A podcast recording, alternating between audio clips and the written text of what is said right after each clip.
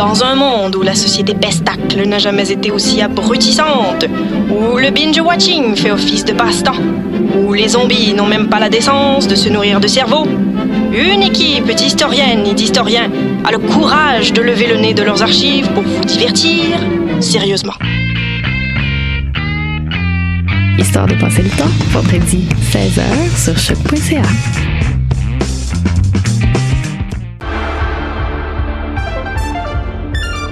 Cinéma, jeux vidéo, télé, bande dessinée, littérature. Chaque semaine, les Amazones se réunissent pour discuter geekness avec un regard féministe et un panel pas comme les autres. Parce que la culture geek, c'est pas juste un boys club. Rejoignez-nous tous les mercredis dès 11h sur choc.ca. Eh, vous saviez que choc.ca ce n'est pas que du podcast? C'est aussi 5 chaînes musicales 24 heures sur 24 pour vous accompagner partout. Rock, indie pop, hip-hop, musique francophone et musique électronique en écoute gratuite et à volonté. Pour les découvrir, rendez-vous sur le site de choc.ca sur l'onglet chaîne musicale. Eh, j'ai un plan pour voir et écouter des shows gratuitement toutes les semaines. Le studio, c'est le podcast live de choc.ca. Toutes les semaines, retrouvez le meilleur de l'alternative musicale québécoise pour une session live et une entrevue. Vous pourrez suivre l'émission tous les mardis à 17h30 en vidéo direct sur le Facebook de choc.ca et en audio sur le site internet de la station. Et si vous avez manqué l'émission, pas de problème, retrouvez le studio sur nos plateformes podcast et en vidéo sur YouTube. Musique.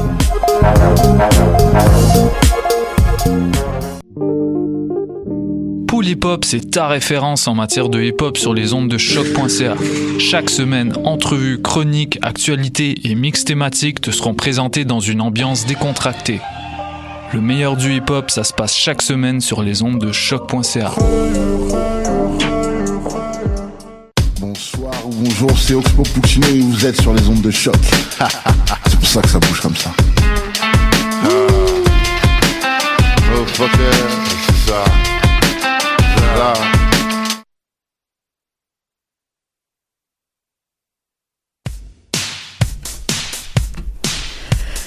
Danscussion Co. au programme aujourd'hui. Théâtre, danse, marionnette, écriture seront au rendez-vous. Jérémy Niel et Gérard Reis sont nos invités de l'actu de la scène. Robert Saint-Amour parle de spectacle et d'imagination. David Lavoie livre un guide alimentaire québécois de la culture. Jérémy Vitupier nous écrit de quelque part dans le monde. Bettina Zabo rencontre Bettina Hoffman. Et discussion avec l'écrivain Larry Tremblay pour un tête-à-tête dans Les Grandes Discussions. Jingle!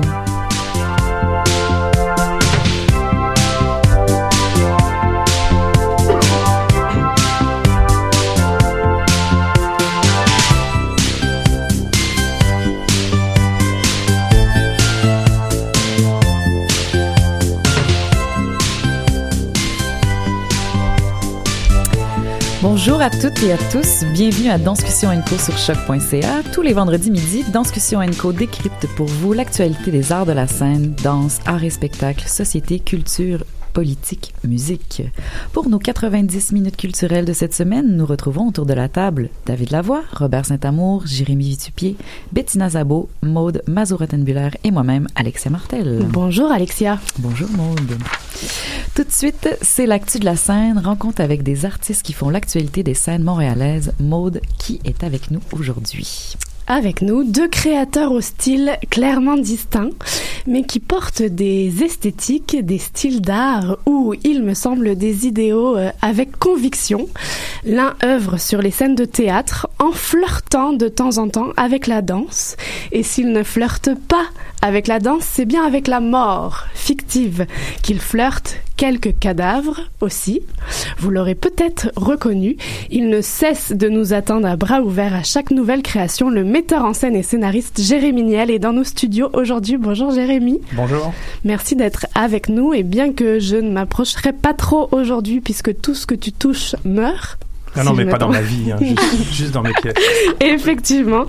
Nous allons évidemment revenir sur ta dernière création noire présentée en ce moment même au Théâtre Katsu. Tu es presque à mi-chemin ou dernière ligne droite. Oui, c'est ça. Il reste une semaine de représentation. Merci d'être là. Et à tes côtés, il est chorégraphe, interprète et professeur de danse. Une danse qui a vu le jour dans les années 80-90, tu vas nous resituer. Une mouvance unique en son genre, le voguing. J'ai le plaisir de recevoir Gérard Reyes, qui depuis 2013 a su devenir l'une des références montréalaises de cette discipline. Et tout le mois de février, d'où ta présence aujourd'hui, tu offres des classes de voguing offertes à tous. Bonjour euh, Gérard et bienvenue avec nous aujourd'hui. Salut Maude. Merci d'être là. Merci. Alors c'est sur le plaisir que j'ai envie d'ouvrir cette entrevue croisée avec vous messieurs. Ah oui, étonnant. Jérémy a réagi tout de suite, peut-être pour Jérémy, car rappelons l'intrigue de Noir. Dans un Québec des années 1920, trois personnages se retrouvent perdus au milieu d'une forêt noire et glaciale, avec un cadavre sur les bras. S'ouvre alors une fresque de plus d'une heure, assez intrigante, mystérieuse, obscure, digne d'un polar.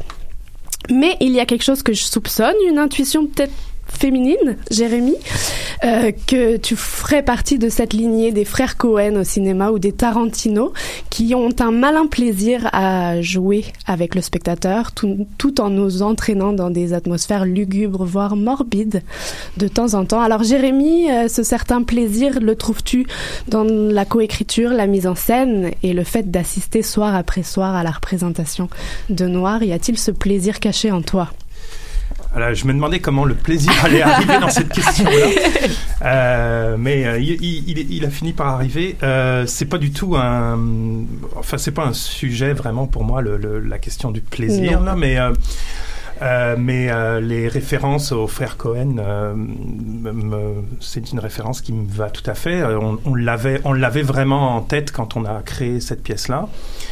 mais il y a effectivement une euh, une attirance pour la noirceur euh, dans, dans, mes œuvres. Et cette noirceur-là, euh, c'est une, euh, une noirceur des âmes humaines, mais qui euh, inclut toute sa globalité. Donc aussi la joie, aussi l'humour, aussi le désir donc aussi des, des, des, des, émotions ou des sentiments qui peuvent être euh, positifs à l'intérieur de, de, cette noirceur-là. Fait que, effectivement, ça me fait euh, vraiment, moi, rire, la noirceur. Euh, je suis parfois tout seul à rire, mais, mais ça me fait rire. Et je trouve qu'effectivement, quand on plonge, c'est ce que j'ai essayé de faire avec cette pièce, c'est-à-dire de, de, de un peu de, de, de, de, la lancer aussi comme une, comme une boutade à des spectateurs qui reprochaient à mon, à mon théâtre d'être trop noir. Je me suis dit, Mhm. au lieu de réagir en faisant euh, euh, une pièce euh, sur la joie, je vais m'enfoncer encore plus dans une pièce qui va s'appeler Noir. Et, euh, et c'est vrai que ça, c'est, il y a plein de moments dans cette noirceur-là où moi je trouve ça drôle. C'est-à-dire qu'à un moment donné, la, la, l'absurdité de, de de, de euh, comment dire l'absurdité de la, de la, de la présence des, euh, des, de ces personnages sur euh, sur cette terre devient tellement euh, devient tellement énorme qu'on on peut juste en rire. Mhm. On va revenir sur les, mécanismes de la noirceur et de ce flirt avec le polar scénique, ce qui est assez euh, intéressant. Mais je me tourne d'abord euh, vers aussi Gérard et, et, la question sur le plaisir, parce que ce qui a assisté à ton solo en 2017 au FTA, Festival Transamérique, se souviendra de, de ce solo sulfureux et, et qui, qui s'intitulait justement The Principle of Pleasure. Euh, le plaisir est-il l'un de tes moteurs de création et d'action? Et le, le voguing euh, est-il euh, plein de plaisir à l'intérieur? Qu'est-ce que le voguing en passant? Gérard D'abord, qu'est-ce qui est le voguing? On va peut-être placer nos auditeurs sur le voguing. Okay. Ouais. Donc, le voguing, c'est une danse qui a été créée par euh, des hommes gays et bi et des femmes transgenres noires et latinos à New York, à Harlem, en, dans les années, on dit 60, vers la, la fin de, de, la soixantaine, soixante-dizaine. Um, puis ça a eu un gros moment plus mainstream avec, uh, avec Paris is Burning, le documentaire Mhm. mm -hmm. um, épique, puis après la musique de Madonna. Um, puis ça vient dans les dernières années à, grâce à YouTube et grâce à America's Best Dance Crew. Ça a eu un autre énorme uh, comme ébullition quasiment, tu vois. Mhm. Alors, um, moi, je l'ai appris à New York. Après, je suis revenu à Montréal. J'ai créé une pièce qui a comme qui est basée sur un ou beaucoup inspirée et basée sur Vogue et Ballroom. Puis euh, par la suite, j'ai créé toute une scène de Ballroom. Ça s'appelle Ballroom. Euh, toutes les catégories qui créent une balle, un Mhm. bal. Donc. Et voilà. donc, si je t'emmène, quel plaisir, toi, en tant qu'interprète, créateur, tu trouves dans ce voguing et quand- comment euh, ça, ça se transmet ensuite dans des classes? Donc cette danse-là est vraiment spéciale euh, puisque moi je m'identifie en tant qu'homme gay queer et euh, c'est une danse qui a été créée par la communauté euh, LGBTQ à New York et surtout les gens noirs et latinos. Je suis aussi latino, donc euh, ça m'a rejoint, ça m'a beaucoup, ça a beaucoup rejoint en fait tout mon mon intérêt dans la mode aussi, dans la performance, mais aussi de communauté, le, la communauté qui se forme euh, autour de cette danse-là. Mais en fait, le plaisir est surgit d'une sorte d'oppression, en fait, d'une douleur. Donc c'est le c'est la joie de pouvoir s'exprimer entre nous Mhm. euh, dans un espace qui est plutôt safe, euh, où on peut genre euh, vraiment s'exprimer et s'en libérer de toutes les, tous les tabous sociaux qu'on on, on vit à chaque jour Mhm. et encore aujourd'hui. On sent que des codes sont beaucoup écrits, un vocabulaire euh, physique. Est-ce que tout le monde peut danser le voguing? Sans doute que oui, puisque tes classes de février sont ouvertes à tout public. Exactement. Donc moi, On évolue je- en 2019, on est vraiment en évolution, puisqu'on parlait d'une petite communauté qui est en train de s'ouvrir. Oui. Et, et il y a toujours cette question-là dans plusieurs hein, communautés qui sont à la base, qui ont où quelque chose a été créé par une communauté plus exclusive, ou on peut dire exclusive, exclusive mais c'est pas exclusif, c'est genre le fait que des gens qui ont été repoussés par la société, qui sont sous les marges, qui ont à- par la suite créé leur propre façon de, de, de se sentir libre. Euh, puis qui, par la suite, ça crée un peu, ça peut créer un- des, petites communautés ou des communautés qui sont séparées de. Mais en fait, mon idée, puisque moi je viens pas de New York, j'ai habité à New York, mais je viens pas de là. Et mon idée avec la culture, c'est que tu peux pas, tu peux pas aller apprendre euh, une culture, une sous-culture, et après l'amener chez toi, là où tu vis, et pas le partager avec tout le monde. Ça fait aucun sens. Donc, euh, mais il faut aussi l'adapter à la, aux besoins et à la, communauté d'ici. Donc, euh, oui, c'est ouvert à tous. Je suis danseur professionnel, donc il- je, je, j'exige quand même un certain niveau dans le sens que je, j'exige que les gens s'essayent. Mhm. Pas juste que, tu sais, que s'ils ont jamais dansé, ils sont le bienvenu. S'ils ont, ils sont des danseurs pros, ils sont les bienvenus. Et j'adapte le cours en fonction de qui est là ce jour-là. Et, et je dis aussi à tout le monde, regardez, donc, si c'est trop difficile pour vous, vous restez à cette étape-ci. Si vous, vous êtes prêt à continuer, donc allons-y. C'est essayer, c'est intéressant, puis ça, me- ça me permet de revenir à Noir et, et à être spectateur de Noir, c'est s'essayer à assister à un polar, polar scénique. Ça a l'air difficile, Jérémy? Tu te prépares à ma question? Ah oui, j'étais en train d'écouter, puis là. Ouais, et je te, et je te réembarque, mais, mais ce qui m'intéresse, c'est ces mécanismes que tu es allé chercher. Pour moi, il y a, tu continues ta carrière. On avait passé de, de Roméo et Juliette, euh, la tragédie. Ensuite, Elle respire encore. Là, on arrive avec Noir. Euh, quelle est l'évolution? Quel mécanisme d'écriture et de mise en scène êtes-vous allé chercher particulier pour ce travail-là de Noir? Et être spectateur, c'est quoi être spectateur de Noir? Euh, alors ça, ça fait plusieurs questions. Ouais. Euh, J'adore ce genre C'est de- quoi être spectateur de noir? Peut-être je vais, prendre à- je vais les prendre à l'envers, Ouais. euh, si tu veux bien. Euh, parce que euh, je pense beaucoup, moi, aux spectateurs quand, Mhm. euh, quand, quand je crée, et en particulier quand je travaille sur la, la conception de l'œuvre.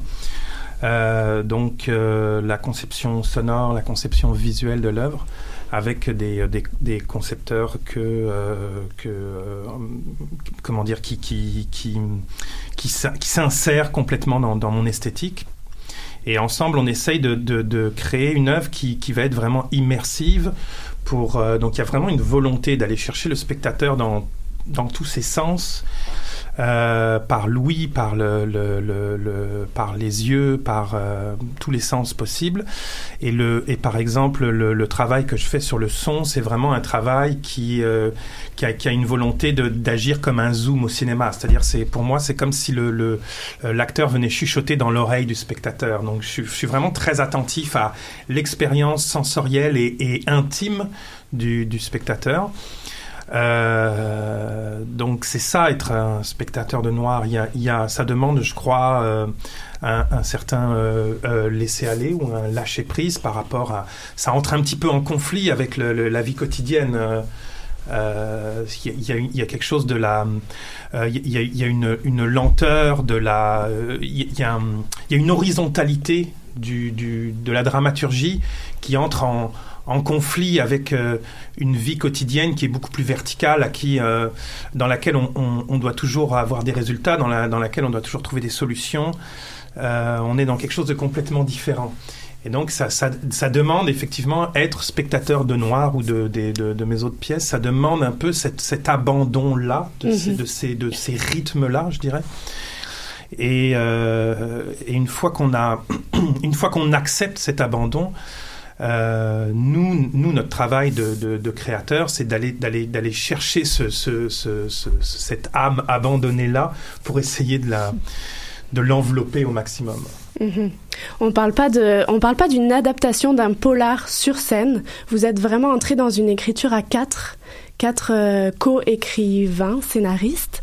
Comment ça s'est passé et pourquoi ne pas adapter un polar sur scène? Pourquoi inventer une histoire?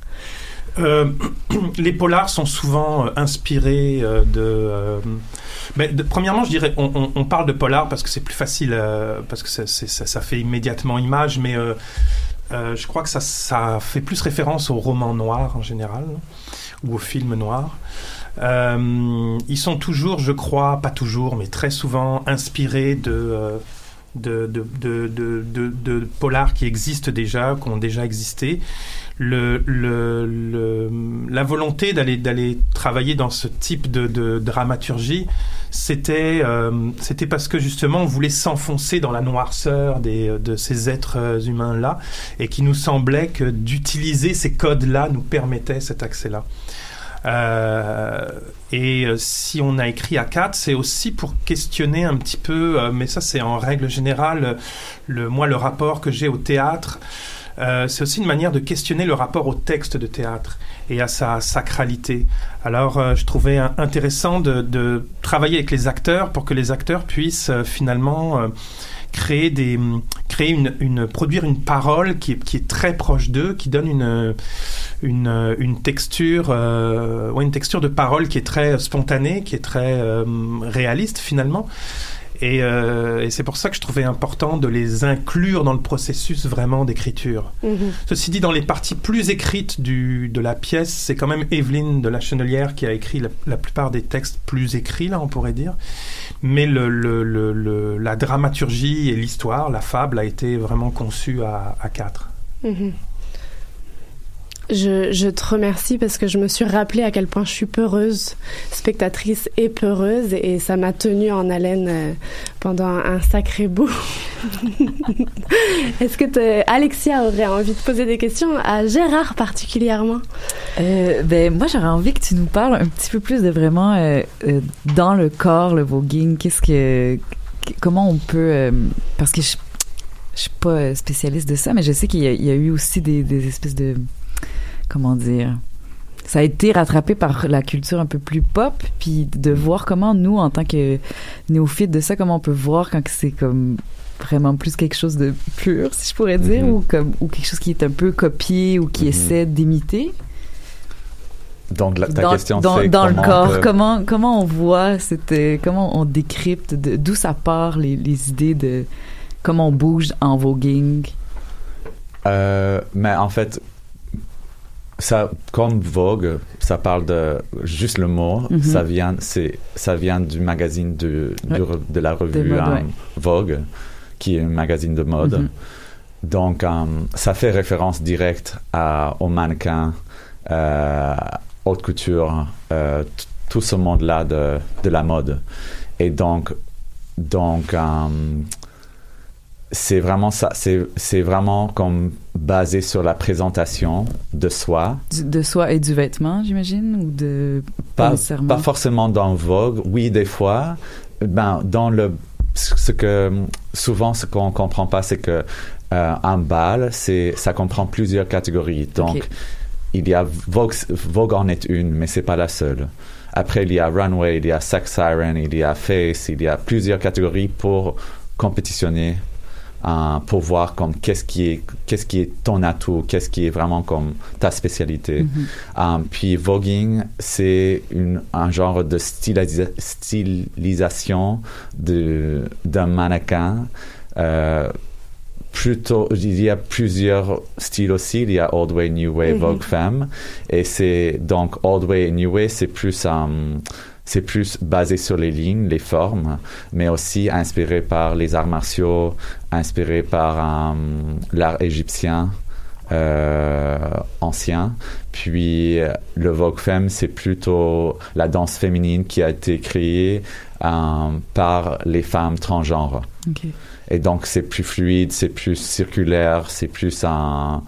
euh, il y a beaucoup de mouvements de poignets. Mhm. Euh, puis par rapport à l'authentic- l'authenticité de la danse, oui, c'est clair que dans le mainstream, là, on peut, dans quatre mouvements, on peut facilement repérer comme c'est la danse Vogue. Mhm. Euh, mais moi, je dis à mes élèves, ne faites pas ça tout de suite. Genre, ça c'est ça c'est basic, c'est c'est tout le monde peut faire ça.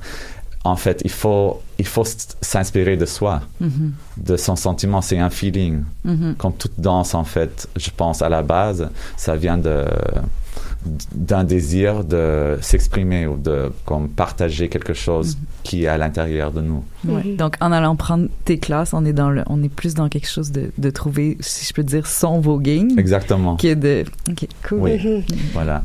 Gérard, on, on te retrouvait en 2017 sur scène. Que- quelle création est-ce que le- l'enseignement nourrit euh, la les futures créations en cours? Est-ce qu'on a le droit à un aperçu? Et Jérémy, la question t'est posée aussi. Le voguing nourrit-il? Non. Jérémy Je sera- l'ai perdu. Jérémy sera là la semaine prochaine. Jérémy, Avec grand plaisir. Non, Jérémy, Jérémy est-ce qu'on peut avoir euh, le- la suite après un noir? Où est-ce qu'on s'en va en tant que créateur? Euh, Gérard en premier, ensuite Jérémy.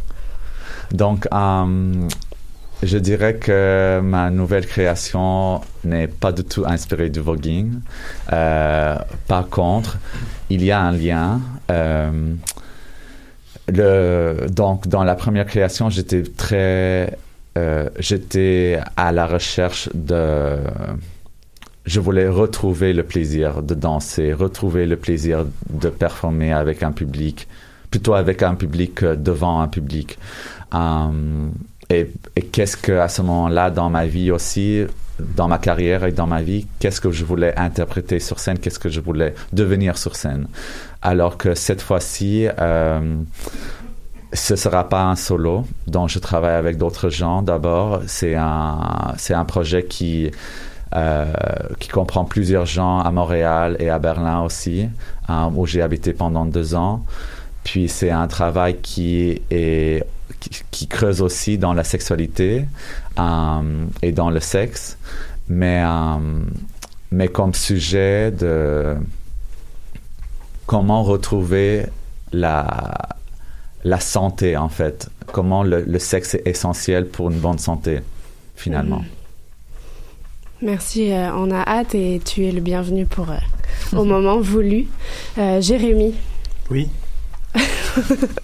La sexualité. La- le, le sexe dans tes créations. Non, euh, euh, quand on quand on a abouti un noir, euh, un- une pièce noire de théâtre, où s'en va-t-on après? Quels sont les désirs de créateur? Euh, Si on a le droit de savoir. Euh, beaucoup de désirs. Ben, non, ben, on n'a pas vraiment le droit de savoir, mais euh, non, mais c'est vrai parce qu'on est.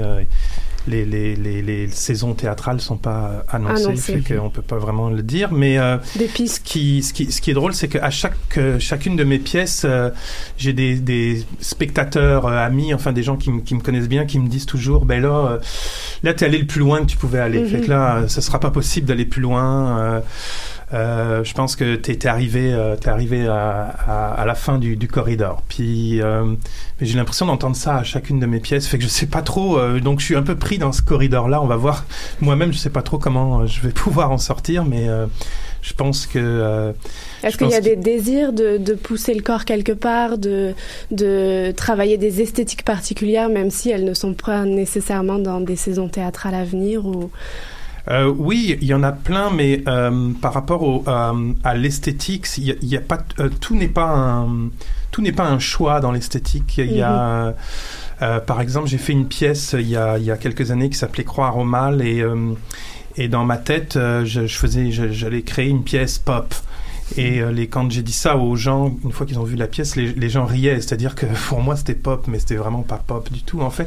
Mais on n'a pas. euh, c'est difficile de. de, de, de- c'est ça, il y a quelque chose de. de quasiment euh, instinctif ou naturel et on ne fait pas toujours les des choix par rapport à ça. Donc moi c'est ça c'est ça qui qui, qui, qui sort, c'est c'est là-dedans que euh, que euh, c'est je sais pas comment dire, c'est vrai c'est vraiment de l'ordre du surgissement. Donc il y a donc oui, je cherche à chaque pièce à à, à essayer des, nouvelles choses. Je crois que, le, je crois que le, le- les gens s'en rendent compte, mais c'est vrai qu'il y a une esthétique qui, qui, euh, dont, dont, dont je peux pas, que je peux pas nier, qui est là, puis qui, qui, qui perdure, puis qui s'approfondit. Puis, euh. Merci à tous les deux d'a- d'avoir euh, été avec nous. C'est comme une- un début, une ouverture de porte, mais quoi de mieux que être spectateur de, de Noir au Katsu ou de venir juste tout simplement découvrir le voguing avec Gérard Reyes. Merci à tous les deux d'avoir été avec nous. Je vous rappelle des dates. Euh, Noir joue au théâtre Katsu jusqu'au 9 février 2019. Il s'agit d'une production Pétrus et d'une co-écriture avec Evelyne de la Chenelière et que les classes de voguing sont ouvertes à toutes et à tous et ont lieu à l'espace Distorsion Montréal tous les jeudis soirs. Gérard, oui. Euh, merci à tous les deux d'avoir été des nôtres et c'est parti pour une pause musicale avec les vieux dimanches de l'artiste Saratoga. Vous écoutez Danscussion Co et nous sommes le vendredi 1er février 2019.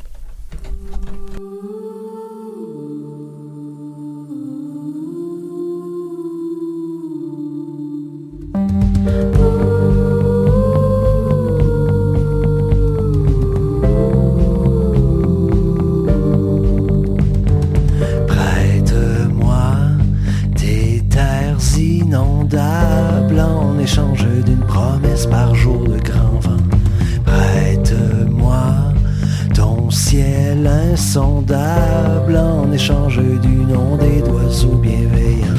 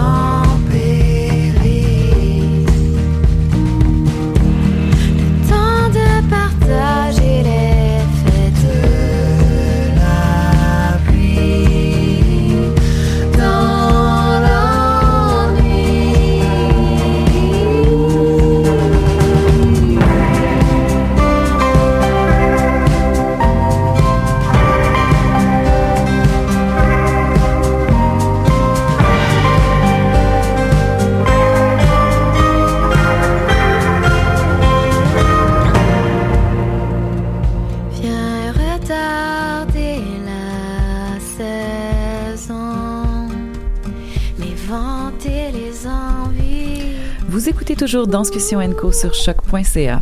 Il est quasi toutes les premières montréalaises de danse contemporaine. Vous ne pouvez pas le rater, presque comme un élève modèle. Il est quasiment au centre, au premier rang, à prendre des notes sur son heureux calepin. Notre cher Robert Saint-Amour continue de saisir cette tribune pour vous partager ses réflexions de spectateur. Bienvenue, cher homme. Merci Cette beaucoup. semaine, Robert, tu nous parles d'imagination puisque tu reviens, il me semble, sur une œuvre avec un terreau fertile pour l'imagination du spectateur. Pour vous, voici la chronique de Robert Saint-Amour. Merci Alexia et bonjour à vous tous. Aujourd'hui, je vais rebondir sur une lecture fort intéressante d'abord, mais surtout enrichissante que j'ai euh, fait récemment pour revenir sur une œuvre que j'ai beaucoup appréciée, comme Alexia le disait tantôt, un peu après cette lecture. Mais commençons par le début. Dirigé par les réseaux sociaux jusqu'au site internet du regroupement québécois de la danse, le RQD pour les habitués, j'ai lu récemment avec intérêt un texte de Katia Montaignac intitulé Repenser notre regard sur la danse. Avec la question toujours fort pertinente en entrée de jeu, comment regarder la danse? Elle débute sa réponse de façon fort vraie. Il n'y a pas de recette. Elle ajoute que tout regard sur la danse dépend avant tout d'un point de vue subjectif basé sur la relation que chaque spectateur entretient avec l'œuvre, la danse, l'art en fonction de son héritage culturel et que la danse offre une multiplicité d'interprétations. Et ça, j'aime ça, lire ça. Il s'ensuit cinq parties à cet article. La première, prendre conscience de nos lunettes. La deuxième, verbaliser, ou dans mon cas, écrire ce, que nous fait l'œuvre. La troisième, échanger, discuter, débattre. La quatrième, réinventer, s'approprier l'œuvre et enfin, actualiser son regard. Elle conclut avec une question qu'elle emprunte à Gérard Maillet, qui nous invite à repérer par où passe la danse. Aujourd'hui, je vous propose de surfer sur ces cinq parties et je le ferai avec la possibilité d'une tragédie d'Amélie Rajotte, présentée il y a quelques jours à Tangente. Une deuxième rencontre pour moi avec cette œuvre qui en suivait une première quelques semaines plus tôt, alors que le tout se peaufinait encore. Donc, un peu avant Noël, j'avais assisté à la sortie de terre de la graine de l'œuvre pour devenir une fort belle plante qui m'a montré son feuillage. Tout au long, de la première présentation, je détournais l'intention première toute végétale de la chorégraphe pour la transposer dans une dimension toute humaine, celle de l'immigration. Peu à peu, dans cette atmosphère fort propice à la réflexion, je m'appropriais l'œuvre et le travail appliqué et méthodique de ces deux femmes, Angie Cheng et Jessica Serly, avec la terre et les plantes. J'y voyais le travail fort bienveillant des filles de la terre d'accueil. Mais mon sens donné allait-il tenir le coup pour la deuxième rencontre, lors de la présentation du résultat final? C'est donc dans l'espace vert, oui, oui, c'est- du Wilder que je prends place autour du lieu de prestation où se trouve un module contenant que de la terre. Je découvre aussi des plantes en pot de différentes variétés, sur table, suspendues ou par terre. Déjà présentes, les deux interprètes travaillent à préparer la terre et enlevant les débris. Elles prennent soin des plantes en les arrosant, les vaporisant, les examinant et les caressant. Et nous, nous observons leur travail. Ce qui nous laisse tout le temps de prendre racine dans l'œuvre, aidé par cela par l'atmosphère sonore et musicale de Neliev Rajotte.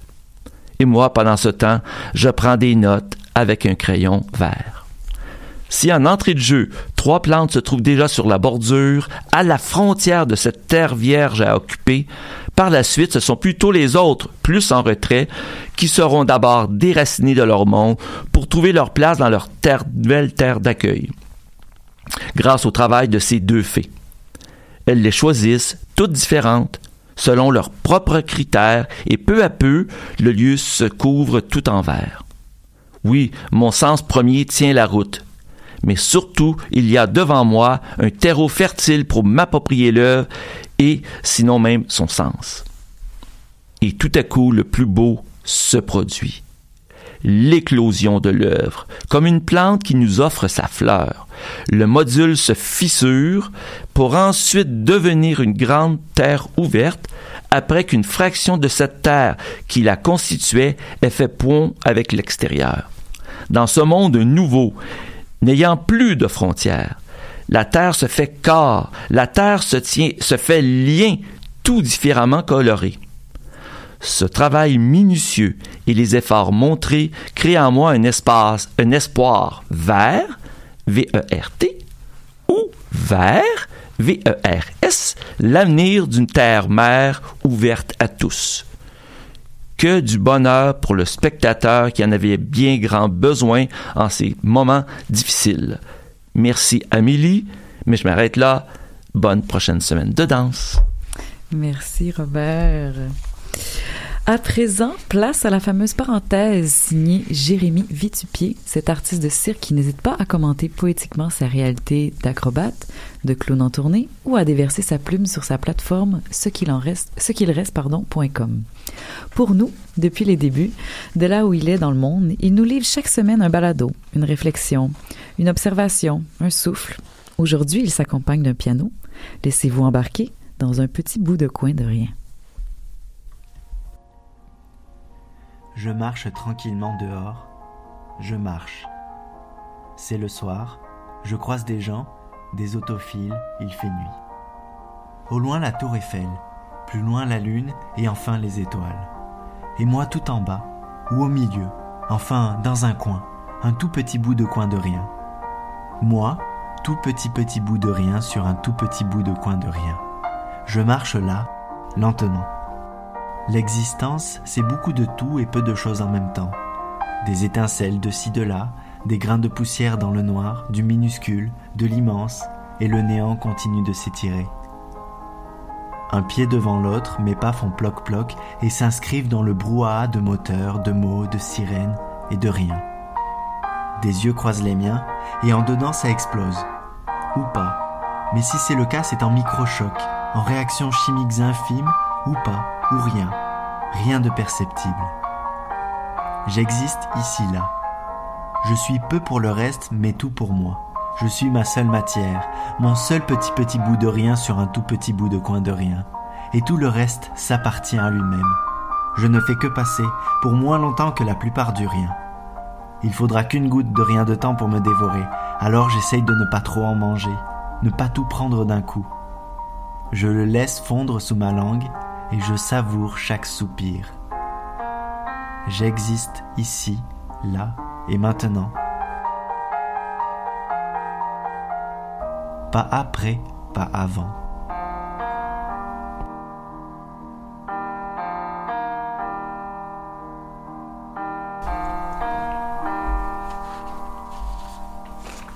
Magnifique parenthèse. Merci Jérémy Vitupier. Alors de retour sur choc.ca et vous écoutez toujours vos 90 minutes culturelles euh, où on découvre le monde montréalais, rencontres d'artistes, découvertes en tout genre, réflexions de spectateurs. On élargit plus loin que la danse. Tout est possible durant cette heure et demie en ondes.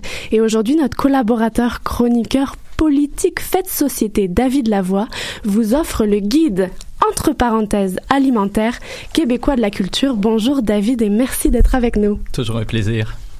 Alors, en 1942, en 1942 dis-je, le gouvernement du Canada présentait un guide pour prévenir les carences nutritionnelles et améliorer la santé de la population. Le document s'appelait le Guide alimentaire canadien. En plein milieu de la Seconde Guerre mondiale, dans un contexte de rationnement des vivres, ce guide répondait à un besoin on ne peut plus criant. Que fallait-il manger pour être en santé? À juste titre, le guide alimentaire a connu un succès indéniable. Sa popularité ne s'est pas estompée d'ailleurs. Encore aujourd'hui, il s'agirait du deuxième document le plus téléchargé du site du gouvernement canadien. On se souvient tous du fameux dépliant qui nous était distribué chaque année à l'école primaire, cet arc-en-ciel de couleurs joyeuses présentant les quatre groupes alimentaires. Il y a quelques années, en rentrant de l'école, mes enfants ont ramené le fameux guide à la maison. Il n'avait pas changé d'un poil, même format, même couleur. Pourquoi changer une formule gagnante? Mais à vrai dire, les temps changent. Les enjeux environnementaux, l'appel à la réduction de la consommation de viande, la croissance de la population terrestre, bref, vient un jour où une révision des bonnes vieilles habitudes s'impose. La semaine dernière, 12 ans après la dernière révision et après plusieurs mois de retard, le gouvernement canadien dévoilait la nouvelle mouture du guide alimentaire. Rupture. Fini les quatre groupes alimentaires, l'heure est maintenant aux bonnes habitudes de nutrition, c'est-à-dire varier son alimentation, apprécier ce que l'on mange, prendre ses repas en bonne compagnie, limiter la consommation de mauvais aliments, rester vigilant face au marketing. Voilà le topo n'en déplaise aux industries laitières. Je déplace le sujet. En 1948, trois ans après la guerre, 58 États membres des Nations Unies, dont le Canada, adoptaient un grand texte, la Déclaration universelle des droits de l'homme. Je vous lis une phrase de la déclaration, une longue phrase avec plusieurs virgules. L'Assemblée générale proclame la présente Déclaration universelle des droits de l'homme comme l'idéal commun à atteindre par tous les peuples et toutes les nations, afin que tous les individus et tous les organes de la société ayant cette déclaration constamment à l'esprit s'efforcent, par l'enseignement et l'éducation, de développer le respect de ces droits et libertés et d'en assurer, par des mesures progressives d'ordre national et international, la reconnaissance et l'application universelle et effective. C'est pas rien tout de même. On énonçait l'idéal d'une civilisation. Comme quoi, il n'y a rien comme la fin d'une crise, la guerre en l'occurrence, pour nous élever d'un cran. La déclaration comporte 30 articles. Je porte à votre attention l'article 27 qui se lit comme suit. Toute personne a le droit de prendre part librement à la vie culturelle de la communauté, de jouir des arts et de participer au progrès scientifique et aux bienfaits qui en résultent. Bref, pour le dire simplement, il y a 70 ans, 58 pays ont considéré que la participation aux arts et à la culture est un droit et une liberté fondamentale. Voilà, la table est mise pour mon sujet. Au Canada, la culture est de, juridi- de juridiction provinciale. Au Québec, l'action gouvernementale en faveur de la culture est encore jeune. C'est indé- indé- indéniable, nous sommes une jeune nation. De premiers jalons ont toutefois été posés, dont l'adoption en 2018 d'une nouvelle politique culturelle. Mais beaucoup reste à faire. Par ailleurs, l'avenir c'est la jeunesse, les jeunes c'est l'avenir. Je propose donc une nouvelle initiative. Il est temps de concevoir le premier guide québécois de participation aux arts et à la culture et de le faire circuler dans les écoles. L'école est assurément incontournable lorsqu'il s'agit de transmettre une éthique, des valeurs et de partager une vision de la société et du monde. Établissons les prémices de ce nouveau guide. Le préambule du Guide québécois de participation aux arts et à la culture, le GQPAC pour les intimes, se lit comme suit. Les arts et la culture sont au cœur de toute civilisation. Ils constituent l'essence même de l'identité des peuples, des nations et des individus qui les composent. Être citoyen, c'est s'intéresser à la vie culturelle et artistique de sa communauté, à son passé, à son présent et à son avenir. Or, pour participer pleinement à la vie culturelle, chacun doit développer sa capacité à aborder cette dimension humaine. L'apprentissage et la fréquentation régulière des arts et de la culture permettent à chacun d'entretenir un rapport privilégié au monde, tout comme il participe à développer l'esprit critique, l'appréciation esthétique et l'ouverture d'esprit. Une relation active à la culture contribue aussi à définir l'identité et la personnalité. Elle permet la maturation et l'émanci- l'émancipation de l'individu, tout comme elle contribue à actualiser les valeurs qui façonnent notre société. Le GQPAC propose ensuite quatre grands axes. Il suggère de toute évidence d'avoir une pratique artistique ou artisanale amateur. Selon l'enquête de 2009 sur les pratiques culturelles en amateur au Québec, une grande part de la population québécoise, 82 déclare s'adonner à des activités artistiques ou culturelles en amateur. Fort bien.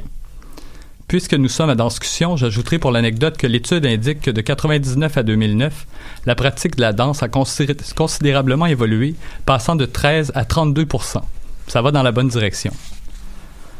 Le guide suggère ensuite de fréquenter une diversité de lieux et de formes d'art professionnels, d'événements et d'activités culturelles. Cela va de soi. Pourtant, actuellement au Québec, 60% des jeunes ne fréquentent pas les arts professionnels. Bien que nous tenions collectivement un discours en faveur de la préservation d'une diversité des cultures, le divertissement de masse entraîne toujours une convergence vers des contenus stan- standardisés. Renversons la tendance, fréquentons les musées et les salles de spectacle plutôt que YouTube et Netflix. Poursuivons. À l'ère des nouveaux médias, la valorisation de la langue française tient davantage de l'acte de résistance que de l'affirmation de notre identité et de notre histoire. Qu'à cela ne tienne, le guide recommande de lire régulièrement en accordant une place de choix à la langue française, tout en valorisant l'apprentissage d'autres langues, incluant évidemment celle des Premières Nations du Québec. Selon le World Culture Score Index, les Canadiens lisent en moyenne près de 6 heures par semaine. L'inclusion de la lecture sur Internet explique en partie ces chiffres probablement supérieurs à vos attentes. Le GQPAC encourage aussi la lecture d'une diversité de genres littéraires, incluant les revues telles que Liberté, ma plug du jour. Il préconise par ailleurs le croisement de plusieurs sources d'informations pour contrer les fausses nouvelles. Enfin, l'utilisation abusive des écrans de toutes sortes dès la petite enfance génère des troubles toujours croissants de déficit d'attention. Le quatrième axe du guide consiste à encourager une limitation du temps d'utilisation des écrans. Jeux vidéo, films, télé, médias sociaux, etc. Le succès du nouveau guide repose sur un contenu simple à véhiculer qui tient sur quatre pages. Grâce à un design efficace, il parvient à positionner plusieurs notions telles que l'apport déterminant de l'éducation aux arts à l'école, le rôle de l'artiste professionnel dans la société, la diversité des disciplines artistiques, classiques et contemporaines, le patrimoine culturel, la distinction entre l'art et le divertissement. Pour l'anecdote, le guide ose même affirmer que la distinction entre l'art et le divertissement est fort simple. L'art est ce qui implique un effort. Je vous passe les autres détails, vous avez l'essentiel. L'idée d'un guide québécois de la participation aux arts et à la culture m'est venue il y a quelques années. Je l'ai fait évoluer avec une amie, Geneviève Lanoux, qui était présidente de l'Association Théâtre Éducation du Québec. En août 2007, nous l'avons même présenté aux directions générales du Conseil québécois du théâtre, du Re- Regroupement québécois de la danse, du Conseil québécois de la musique et de la Société des musées du Québec. Je vous en parle aujourd'hui. Petit à petit, l'idée fait son chemin. Le guide alimentaire revendique une démarche scientifique, mais ce document est essentiellement basé sur des principes, sur des valeurs. C'est un work in progress. Il fait l'objet de révisions périodiques jusqu'à la nouvelle mouture de la semaine dernière. L'essentiel pour adopter un guide de la participation aux arts et à la culture, c'est d'avoir le courage de poser une première brique, de concevoir une première version imparfaite, de la faire circuler et de la faire évoluer au fil du temps. En 1942, le premier guide alimentaire canadien est né d'un besoin clair. En 2019, il me semble que nous avons profondément besoin des arts et de notre culture. Voilà, Merci David, on te retrouve dans deux semaines. avec plaisir Et encore. on a hâte d'avoir le nouveau sujet à venir. Oui, vous êtes toujours à Danscussion Co. Euh, nous poursuivons avec la chronique About Bodies, tenue par l'artiste en danse Bettina Zabo. Un programme triple est à l'affiche ce week-end à Tangente. Working on, Working on US en première partie.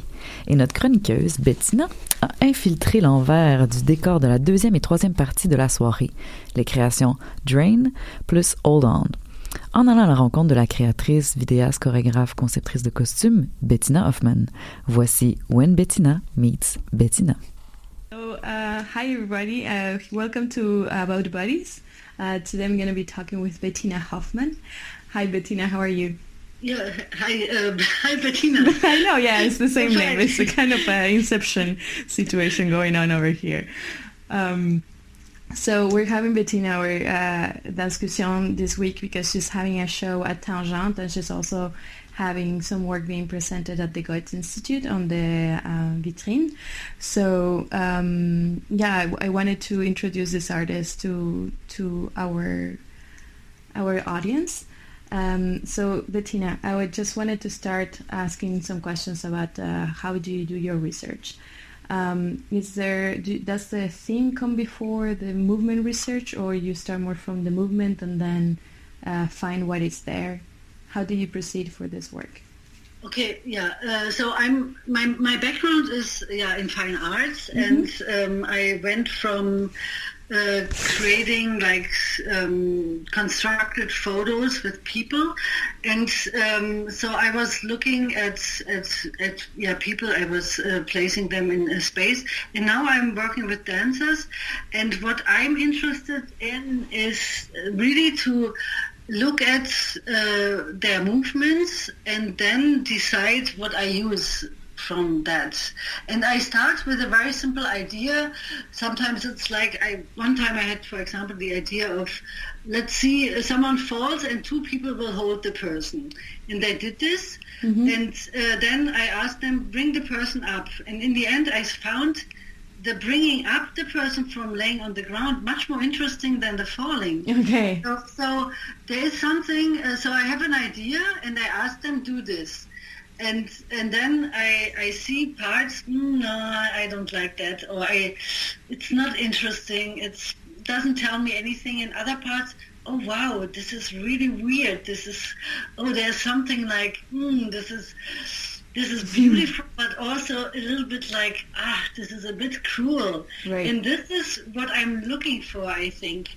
Um, and then I was also, um, so I see I propose to my dancers. I invite them. I pay them, and I, I propose uh, something, a, a task. Usually, it's a Okay, task. so you, you're mostly based of like okay, so, so in that case was uh, okay, let's fall, and and from there onwards, it, was it like after was it post production, like when you were looking at the video of the stuff that happened, or is Both. it?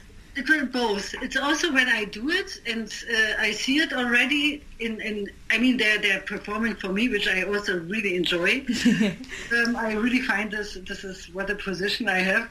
But so I look at this and I see right away sometimes ah no this is boring, and then other things oh there's something really happening, and then I ask do this again this kind of movement or this kind of task, and then I see oh now and then I I, I propose variations of that ta- uh, task.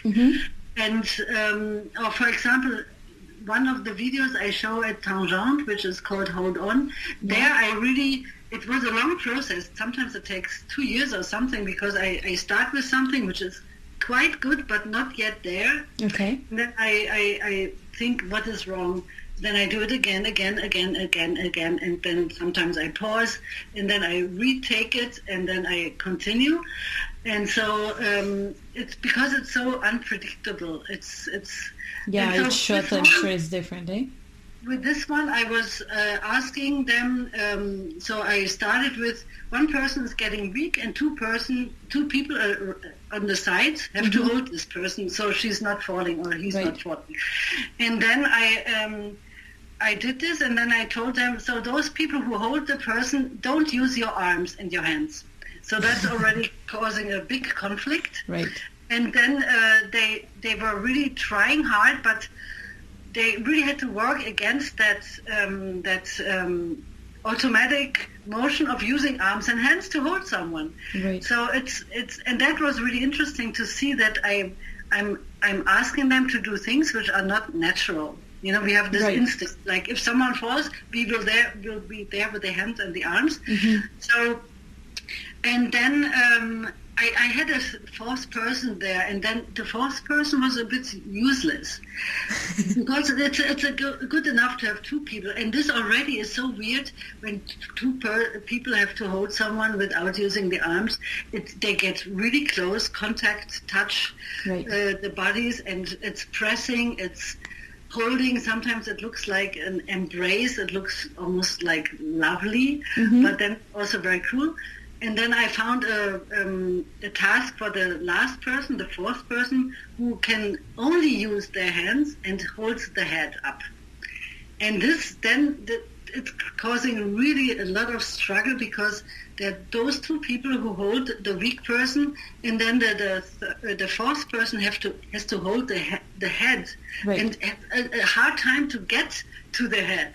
So Right. it's right, because it's really a weird and and this just like just like telling some giving them some tasks and then i was looking at this and i was like really amazed and and then also sometimes it it also took some time for them to get used no no not get used to it but to learn how to use the body to hold someone up.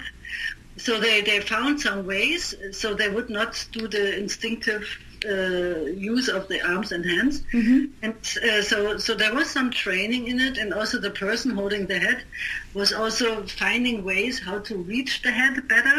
And also sometimes then those hands hold the head and because it's really um, not an easy position to hold someone's head who's not really close to you it also uh, results in weird deformations of the face Okay. which on top of this, another result, which I was, oh wow, that's interesting. so I think this this piece describes the best way, like this kind of experimental approach of um, just um, asking them to do something, and then I was directing it a little bit, and then imposing uh, more tasks, restrictions, and tasks. Right. So I've seen. Um, so you said you have a background more of uh, uh, visual arts. Um, now you're presenting dance video, but you have also presented work that is uh, live dance. Um, do you have a preference between the three? What do you think that is more interesting of each Oh, of oh, them? Uh, they're very different. Um, for uh, in video, I mean, this is what I was much more used to. You can frame, you can get close-ups, which you can't in live performance, Mhm. and you can also um, you can train. And one time, it's all perfect. Oh, you hope it will be perfect, and then you have a video. And this, so there, there are different things. So one thing is the I can frame, I can direct the viewer's gaze to what I find important. On a, in a live performance, the viewer can look at no matter what. Maybe looks just at the feet, maybe looks just at the hair, and I can't direct it. If I, when I have a camera, I can go closer to the parts I want the viewer to see. That I like. Um, I can also project extremely big, like a, a tangent. It will be huge, the projection, which I really like. It becomes also more graphic because Mhm. it's two-dimensional, the projection. Uh, so the space is a little bit, it's less um, visible. Uh, So those things are great, but what I I enjoy in live performance, if there's a little mistake, who cares? Nobody re- remembers.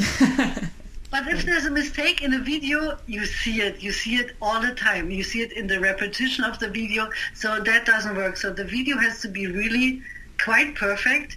The live performance is that it's always a little bit different. That's fine, you know. It's uh, no big thing. And I also like the the space. I like the presence of the the people, the dancers, and the audience, because when my my videos are shown, they're often in a gallery. There are Mm. few visitors. You know, there's not this. You know, you don't see the sweat. You don't. There's. It's a different presence. It's really um, much more distance Mm-hmm. you know so so but i like both um, and um, usually i also make i oft I, a few times I made a video, so uh, the dancers are per- um, rehearsing for the video to be really perfect, and then I can also use it in a live performance, which is good because then they're really so trained because we repeat so many times until I have a take which works. Because I'm also not editing so the the what I ask them to do for video has to work from the beginning to the end. Okay, so If it's one single shot. There's no Yeah. editing. Yeah, exactly. Oh, and so if there's somewhere something which doesn't look good, I can't use it. So we have to redo, redo, redo. And so we have many sessions, and I, I at each session I film like let's say ten times, and then I look at it, and then I, I say that works, or often it doesn't work, and I have to schedule another meeting and shoot again. Sometimes I change little things, maybe lighting, maybe some costumes, maybe camera movement, but but altogether it's pretty much like just repeating it again and again and again because there can always be someone who doesn't make the good move Mhm. and it doesn't it doesn't work but in live performance i have the freedom like sometimes it's more like this sometimes more like that great it's all fine Excellent. Well, thank you so much. Our time is up. I Oh, invite. I know it went by very fast. Um, Yeah. Your work is this is this weekend at Tangente, so please come and check it out. You're you're sharing the space with Andrew Tay. Um, yeah. Thank you everybody for listening to us and have a great afternoon. Restez à l'écoute sur Danscussion Co à choc.ca. Les grandes discussions avec notre tête à tête, c'est juste après Luciano de Steve Gunn.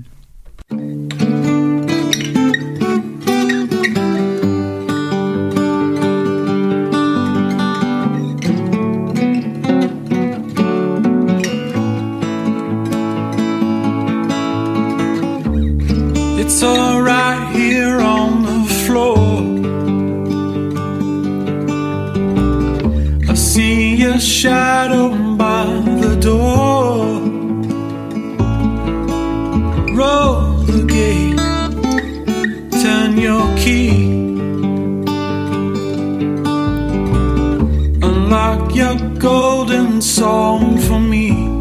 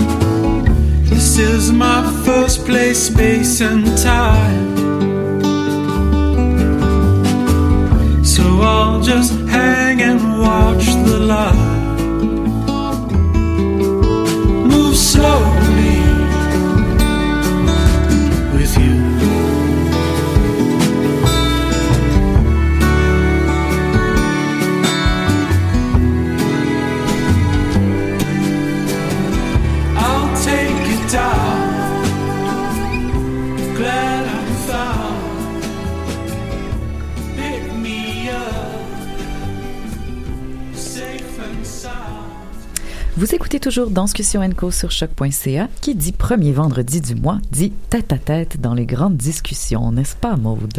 Et oui, et je dois avouer que je suis en charmante compagnie car mon invité d'aujourd'hui est écrivain, romancier, poète, essayiste, metteur en scène, acteur et spécialiste de katakali, auteur notamment de L'Orangerie, le fameux Orangerie, du Mangeur de bicyclette, de Cantate de guerre, L'impureté, L'arbre chorégraphe, The Dragonfly of Chicoutimi, mais également du roman graphique Jeunesse, même pas vrai, paru en 2016 aux éditions de La Bagnole, prémisse, me semble, de Marco Bleu, qui sera adapté la semaine prochaine par le Théâtre de l'Œil, à la Maison Théâtre, avec leurs délicieuses marionnettes, et je ne vous cite évidemment que quelques-uns de l'immense bibliographie de Larry Tremblay.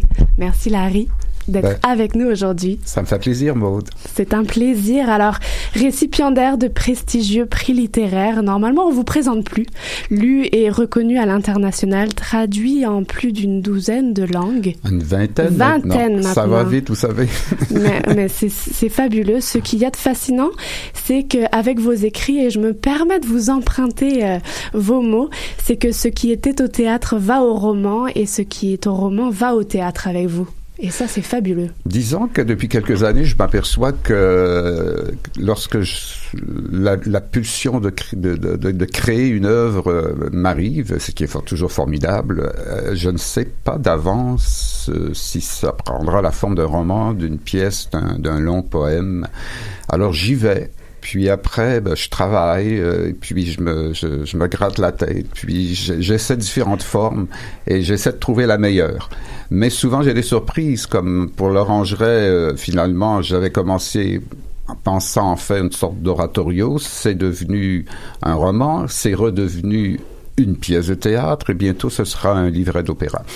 Ouh. Oui, il y a un projet Là, on d'opéra. a une, une petite pépite, un scoop. Ouais, donc vous voyez, c'est très étrange la création. Mhm. Donc euh, c'est peut-être du fait aussi que je viens du théâtre, mais que j'ai toujours voulu écrire des romans, mais la vie a fait en sorte que je sois très occupé.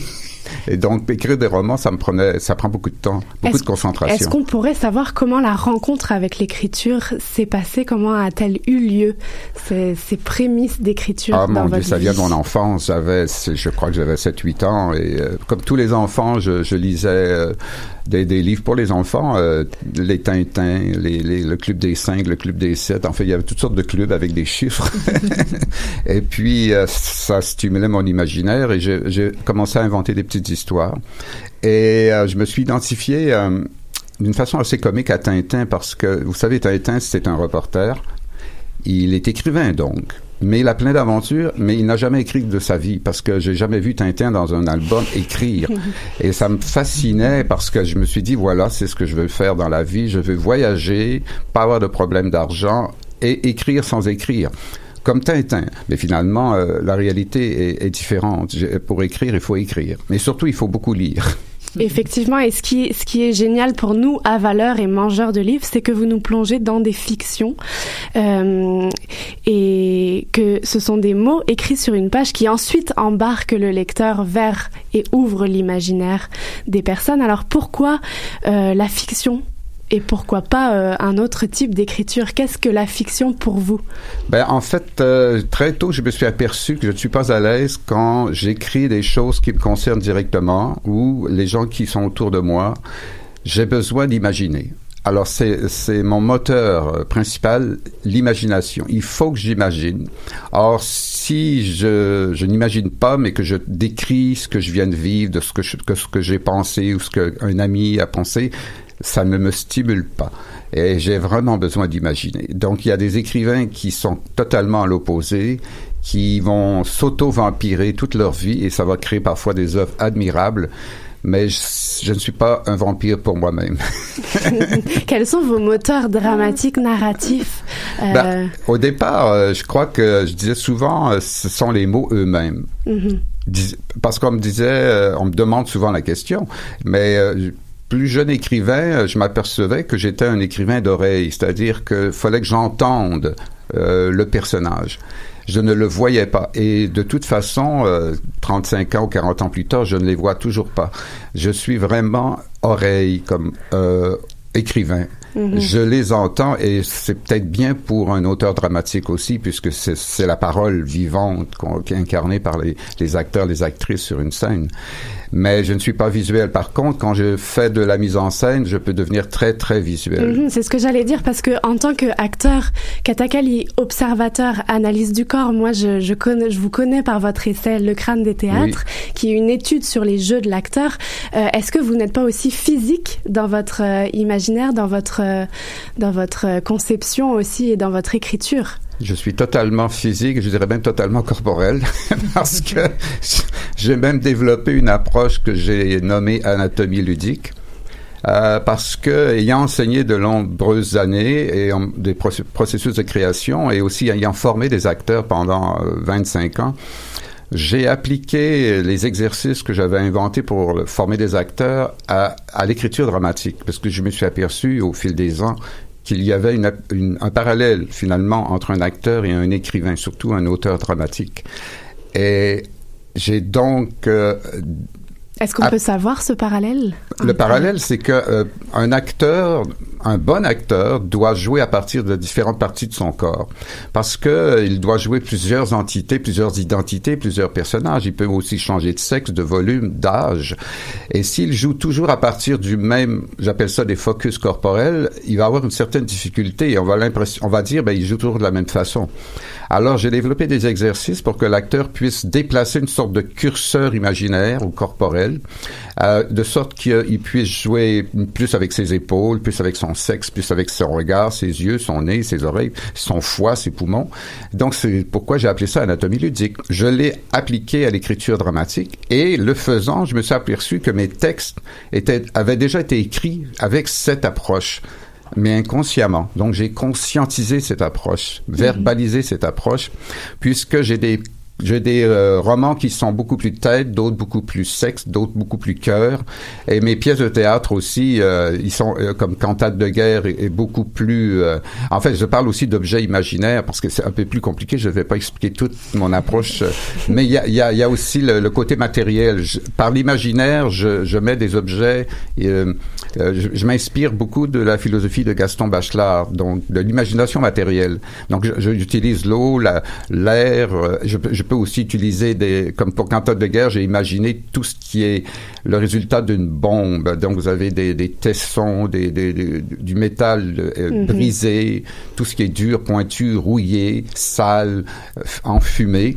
J'ai imaginé ça, je l'ai mis ça quelque part dans mon corps et j'ai écrit Cantate de guerre. Donc, ça donne cette euh, rugosité, brutalité aux mots, au choix des mots et à la syntaxe aussi. Mhm. Pour faire une aparté, cette approche euh, que vous avez développée, j'imagine qu'elle est énormément teintée de toutes les pratiques orientales que vous êtes allé découvrir en Inde, euh, n'est-ce pas? Ben, en fait, il y a un lien avec le kathakali. J'ai donc été, en fait, ma formation essentielle, c'est le kathakali dans ce théâtre classique du sud de l'Inde, donc du Kerala. Et pour parvenir à, à devenir un, un- maintenant, je me définis plus comme un spécialiste et non pas comme un danseur parce que à mon âge, je, je dois quand même être modeste et donc je peux, je peux me dire oui spécialiste parce que je peux en parler pendant des heures, mais je ne suis plus un artiste de kathakali depuis longtemps, quoique je l'ai été euh, au début de ma carrière. Et pour, le, pour être un artiste de kathakali, il faut pouvoir euh, gérer son corps de façon minimaliste et de façon segmentaire, faire bouger chacun des petits muscles de son visage, par exemple, et évidemment les, les grandes, grandes parties du corps, les, le- parce qu'il y, y a la tête, mais il y a aussi les, les bras, les jambes, et tout le langage des mudras. Et qui est le langage des signes qu'on fait avec les mains pour exprimer le texte qui est chanté par les chanteurs qui sont derrière les, les acteurs danseurs. Et vous revenez en Occident, vous revenez ici, vous, vous produisez des, des pièces de théâtre. Qu'est-ce que la scène pour vous Qu'est-ce qu'elle représente euh, Quel espace est la scène? Ben, au moment où je vous parle, pour moi, c'est le- la- le- l'endroit de la parole vivante, en fait. C'est c'est là où des gens se rassemblent, les spectateurs, les concepteurs, les acteurs, et où on, on, on va exprimer un débat. Parce que c'est souvent ça, il y a toujours des débats, des conflits, et, incarnés par des personnages. Et c'est pourquoi je crois que le théâtre ne va jamais mourir, parce qu'on en a besoin. Euh, vous savez, le théâtre, c'est très ancien. Euh, il y en a eu après beaucoup d'autres formes. Euh, nous, nous, on a le cinéma, la télévision, euh, Internet et tout ça. Mais le virtuel prend beaucoup, beaucoup de place. Mais je pense que en regardant, euh, parce que je suis allé, en- je pense qu'en une semaine, j'ai vu quatre spectacles.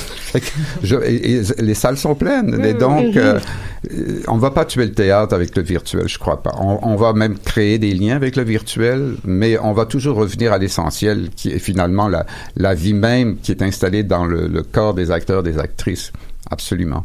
Et ma question dérive évidemment que qu'est-ce que qu'est-ce que représente un objet livre pour vous aujourd'hui, là où le numérique et le visuel prennent énormément de place? Ben, en fait, on, encore là, euh, il y a dix ans, on annonçait la mort du livre, euh, et puis finalement, il n'y a jamais autant de livres publiés au Québec et dans le monde, donc euh, on se trompe souvent sur Mhm. ce genre de Et planification. tant mieux, et tant mieux. Moi, je suis né dans les livres, j'ai toujours des livres. je vois pas la fin du livre. C'est sûr qu'il y aura toutes sortes de transformations, mais bon, il y, y a livre et littérature. Il faut quand même pas confondre les deux non plus. Le salon du livre, c'est euh, il y a toutes sortes de livres maintenant. Euh, je, je préfère évidemment les livres liés à la littérature, mais la- la le livre comme tel, c'est un objet euh, de, de trans, ça transporte, c'est un, un, un objet de transport pour transporter quelque chose. Ça transporte toutes sortes de choses. Euh, je pré- moi, je préfère que ça transporte de la littérature pour moi, mais il peut y avoir des livres magnifiques avec de la photographie, enfin, des, des objets d'art aussi. Le livre prend toutes sortes de formes. Disons qu'il est pervers polymorphe. ce, qui, ce qui est super, c'est que on parlait de fiction, on parlait de vos fictions, et on a la chance soit de la voir euh, se transcrire dans des corps, dans vos mises en scène, mais aussi au travers d'illustrations. Et je pense à même pas vrai avec le dessinateur Guillaume Perrault qui a illustré votre roman graphiste jeunesse. Et on va revenir dans la deuxième partie de l'émission, Euh, mais aussi et dans cette deuxième partie d'émission, restez avec nous. On va parler de ce nouveau corps fictif qui rentre aussi, qui est la marionnette et qu'on retrouvera dans Marco Bleu. Je vous propose, avant d'embarquer, une courte virgule musicale. Celle-ci est dédiée à ma maman qui adore euh, euh, l'acoustique et c'est Igloo de Jean-Michel Blé. Restez à l'écoute sur choc.ca.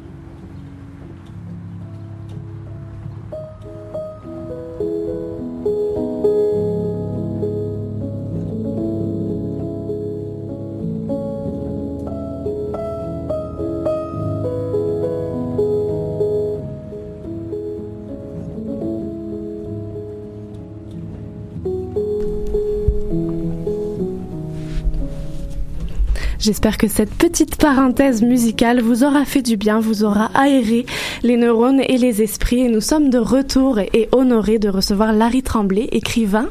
Et alors, première partie, nous abordions euh, l'écriture, les réflexions autour de, de l'auteur euh, Larry Tremblay. Et j'ai envie de plonger, évidemment, dans euh, le roman jeunesse graphique et aussi dans Marco Bleu qui sera présenté la semaine prochaine. Alors, avec Même pas vrai, roman graphique paru en 2016, vous dites avec délice tendresse et finesse. J'avais envie de mettre ces trois mots. Les peurs d'un enfant de 7 ans et demi, Marco, qui voit apparaître dans sa vie, comme beaucoup d'enfants, l'arrivée d'une petite sœur. Et alors débutent euh, pour lui des sacrées péripéties entre colère, rivalité, isolement, incompréhension. Beaucoup d'enfants aujourd'hui peuvent le vivre. Et c'est par la convocation du dessin et de l'imaginaire qu'il peut ensuite s'évader de cette solitude. Dans quelles réflexions, quelles épopées dire les peurs d'un enfant vous ont-elles embarqué à la rédaction de, Mar- de Même pas vrai d'abord? Mais en fait, euh, ce n'est pas du tout euh, par le prisme de la peur que tout ça est arrivé, c'est plutôt par le prisme de la joie. De la joie et en fait, c'est qu'il y a quelques années, euh, je vous ai dit tout à l'heure que je suis un auteur oreille, ben, vous- Marco me parlait pendant, surtout l'été, parce que j'écris beaucoup l'été, mais je lui disais, ben, écoute Marco, je peux pas t'écrire parce que j'ai d'autres choses à faire quand même. Et je pense qu'il y a cinq étés ou quatre étés, là, j'ai dit, Marco, ok, je vais t'écrire. mais je croyais écrire trois, quatre, cinq pages pour, pour calmer Marco. Mais finalement, euh, en trois semaines, j'ai écrit tout, euh, tous les textes de Même pas vrai, mais au fil de la plume, euh, c'était une grande joie d'écrire ça. Je m'amusais comme un petit fou. Et c'était pour me faire plaisir. Je ne pensais, je ne pensais pas à publier le texte. euh, je, je pensais à rien. J'écrivais pour un peu comme quelqu'un qui fait des gammes sur un piano pour s'amuser. Est-ce qu'on peut dire qu'on est dans une parenthèse de votre écriture euh, Oui. habituelle d'une Ah, certaine oui, façon? parce que c'était comme je, je me fais des gammes, mais en même temps je vais calmer, vais calmer ce petit Marco qui et donc euh, mais quelques mois plus tard, le hasard a voulu que je reçoive un coup de téléphone de Jennifer Tremblay qui travaillait à la bagnole, qui me dit Monsieur Tremblay, euh, j'aimerais bien avoir un texte de vous pour ma collection. Ben, j'ai dit, j'en ai un dans le tiroir, voulez-vous le lire? Et puis, euh, elle était enthousiaste tout de suite, puis elle m'a proposé d'en faire un roman graphique et on a, avec elle, cherché la bonne personne pour... L'illustrateur. Oui, parce que je ne suis pas visuel, je ne voyais pas Marco, Mhm. mais je l'entendais et, et tous les autres personnages. Et j'ai, j'ai, je tombé en amour avec le, le travail de Guillaume Perrault et on l'a contacté et bam, on l'a fait.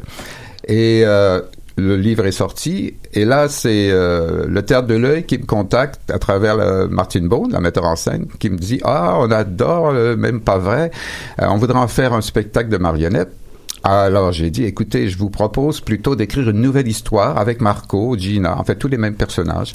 Et j'ai imaginé cette histoire euh, de, de Marco. Ben, déjà la petite sœur était déjà dans, dans, dans même pas vrai, mais là j'ai mis un focus particulier sur le fait que euh, ça, ça rend Marco un petit peu plus instable, un petit peu plus euh, isolé, il se sent un petit peu déprécié. Et il invente, comme vous l'avez fort bien dit tout à l'heure, à travers le dessin, un personnage qui est son double, qui est un Marco bleu extraterrestre. Et là, il va vivre sur sa planète quelques instants. Et c'est aussi, euh, il y a une approche philosophique parce que le fait que Marco puisse voir comment on vit autrement euh, l'amène à réfléchir sur le fait que on, peut vivre de toutes sortes de façons. Donc c'est un, c'est une ouverture sur l'autre, sur l'altérité, Mhm. sur la différence. Et là, il y a une petite trame philosophique parce que sur cette planète, euh, il n'y a que le samedi, et le dimanche. euh, Il n'y a pas les autres jours. Euh, Marco Bleu, ça fait tous les samedis, donc euh, il, il a des cadeaux tous les deux jours. Et, donc euh, là, Marco, Marco voit bien qu'on peut vivre de façon différente.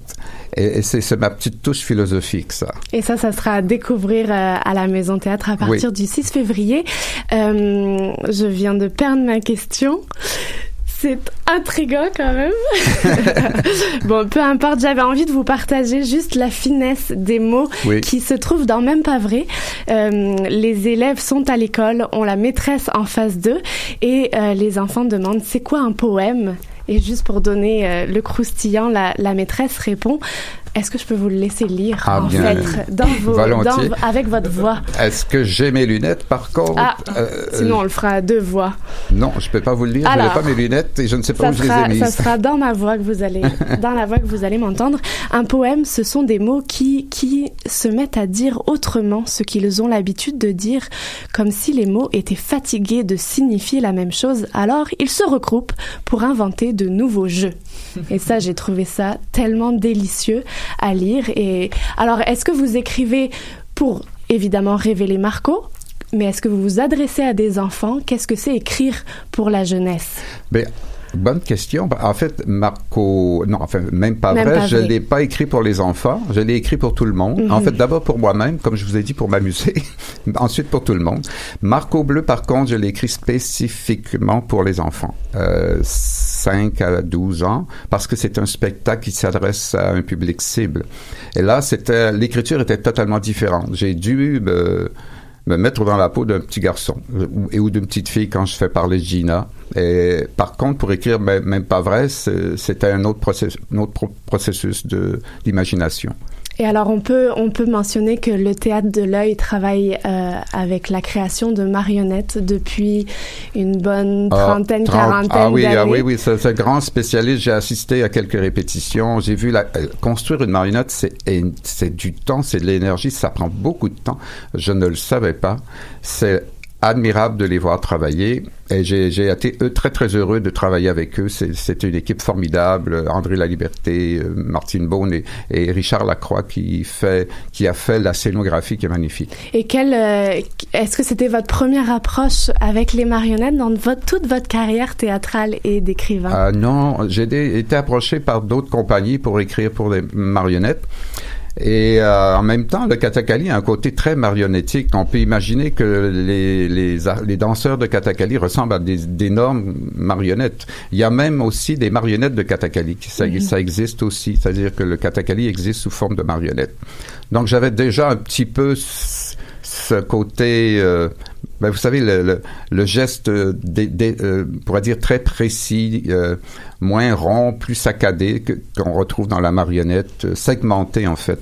Et je pense que j'étais destiné à écrire pour la marionnette. Quel pouvoir porte la marionnette Ben, en selon fait, vous? la- le pouvoir de la marionnette est infini. Et c'est aussi... euh, la, marionnette a une anatomie, anatomie spéciale. C'est-à-dire que si vous, comme dans le spectacle euh, Marco Bleu, on ouvre la tête de Marco Bleu. En fait, c'est Marco qui lui ouvre la tête et lui écrit, euh, il lui dessine des trucs dans le cerveau. Ça lui fait pas mal. Donc, vous savez, cette anatomie est- c'est comme pour les dessins animés, les, les, les, il n'y a pas de souffrance, il n'y a pas de sang. C'est une anatomie ludique, Mhm. comme comme euh, ce que j'ai appelé euh, précédemment mon approche. Et c'est ça qui m'a- qui m'attire chez les marionnettes, c'est qu'on peut lui enlever la tête, la remettre, euh, les tordre, euh, etc. Et il s'en amuse. Pour, pour une fois qu'il n'y a pas de souffrance dans, installée dans le corps, c'est formidable. Parce que nous, évidemment, nous avons la douleur, la souffrance, mais et aussi toutes les sensations agréables. Mais la marionnette vit autrement. Mhm. Est-ce que, est-ce que Saint-Exupéry fait partie de, de vos imaginaires? Évidemment, vous nous avez mentionné Planète, vous nous avez mentionné Dessin.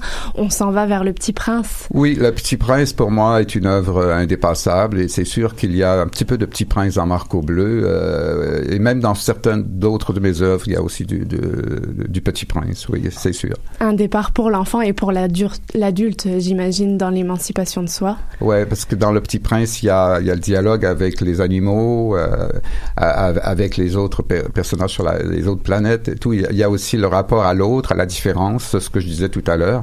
Et ce côté philosophique du Petit Prince, euh, j'ai essayé de l'installer euh, à ma manière dans Marco Bleu. Qu'on pourra découvrir la semaine prochaine. On aura la chance de recevoir Martine Bowles et Alex Trahan la semaine prochaine Ah, ici. je ne le savais pas. J'allais pas dire what a good surprise. Ah oui, on, on les reçoit et on, on abordera un peu plus toute la, la texture de la marionnette parce que ils travaillent en tradition japonaise, le bunraku, et alors on découvrira ça avec eux la semaine prochaine. Il est déjà temps de vous laisser aller. Euh, Larry Tremblay, merci beaucoup d'avoir conclu notre semaine de travail avec vous. Ben, merci Ça m'a fait vraiment plaisir. On va, on vous découvre donc la semaine prochaine. Marco Bleu, on découvre votre texte. La semaine prochaine, est-ce qu'on peut avoir un, un nouveau scoop du futur des romans à venir de Ben, Larry Tremblay? Au mois de mars va sortir euh, bien, euh, L'œil soldat, qui est un récit poétique à la peuplade, et au mois d'août, un nouveau roman. Vous êtes le bienvenu au mois de mars et au mois d'août. Merci, Merci. beaucoup. Alors, je clôt cette émission avec les trois mots plaisir, curiosité et imagination. Et moi, je vais aller surfer ou snowboarder là-dessus. Alors, aux artistes, contaminez-nous et de grâce, soyez créatifs.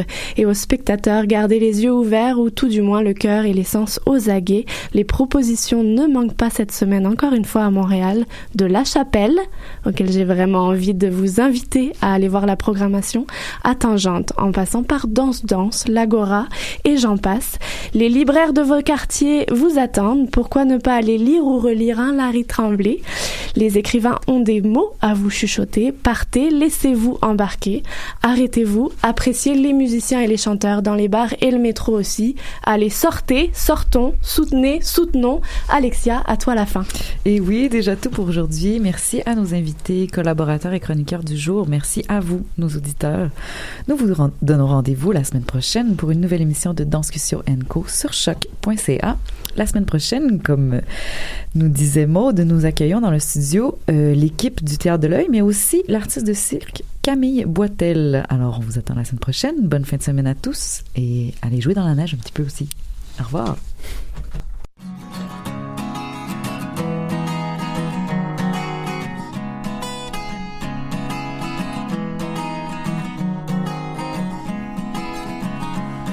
To mother, revise your will. Have arrived too fast, cut your childish hopes in half. Girl to mother, revise your will. Why would I need your sleeping pills? Careless mantras, spilled bottles of wine, loose leaf on the counter. P.S. It's not for you, it's for what can fall asleep inside.